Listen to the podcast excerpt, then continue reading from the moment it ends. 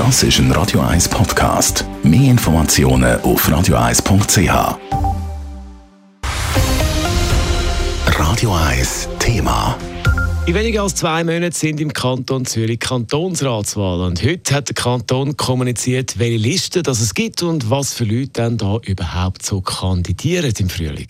Leila Keller, du hast das Ganze ein bisschen genauer angeschaut. Wie sieht das Kandidatenfeld aus für Kantonsratswahlen? Ja, jetzt ist es klar, insgesamt 1687 Kandidierende wollen sich im Frühling wieder oder eben neu in Kantonsrat wählen lassen. Und das verteilt auf insgesamt 13 Listen. Und dabei zeigt sich, dass auch der Frauenanteil für die Wahlen von 2023 wieder angestiegen ist. Mit einem Anteil von rund 43 Prozent von allen Kandidierenden ist das ein neuer Rekord.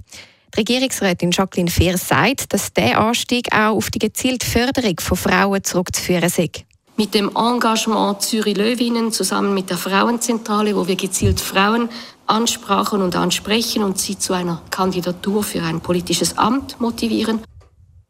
Und das hat jetzt eben also offenbar Wirkung gezeigt. Jetzt ist es ja meistens so, dass der Frauenanteil je nach Partei recht sich unterscheidet in diesem Bereich. Ist das auch bei diesen Wahlen wieder so? Ja, genau. Da gibt es wirklich recht große Unterschiede. Der höchste Anteil findet sich bei den Grünen. Mit ganzen 54 Prozent haben sie sogar mehr Frauen als Männer auf ihrer Liste. Mit 29 Prozent hingegen verzeichnet SVP mit Abstand am wenigsten Frauen. Wobei, eigentlich müsste man sagen, dass die beiden Listen von der Sans-Papier-Politik und auch von Ja zu einem Wachstumsstopp am wenigsten Frauen haben.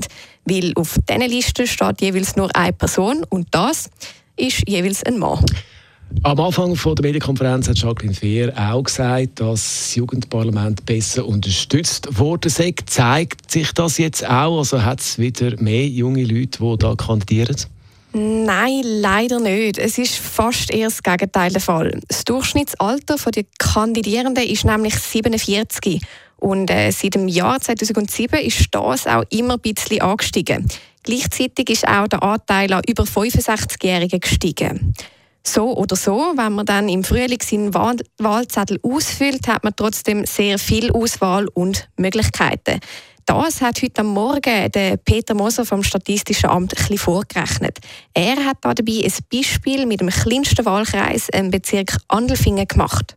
Da gibt es nur 37 Kandidaturen, 10 Listen und 4 Sitze. Und wenn man das dann ausrechnet, gibt das ja, fast eine Million Möglichkeiten. Das gäbe interessant oder irgendwo noch, noch nett, äh, entspricht das, wenn man diese Wahlzettel dann stapeln würde, äh, entspräche das ziemlich genau dem Prime Tower in Zürich, 126 Meter hoch.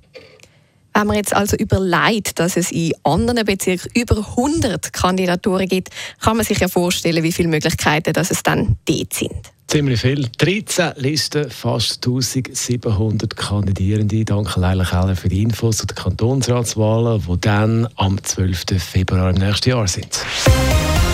Radio 1 Thema. Jederzeit zum Nachlesen als Podcast auf radio1.ch.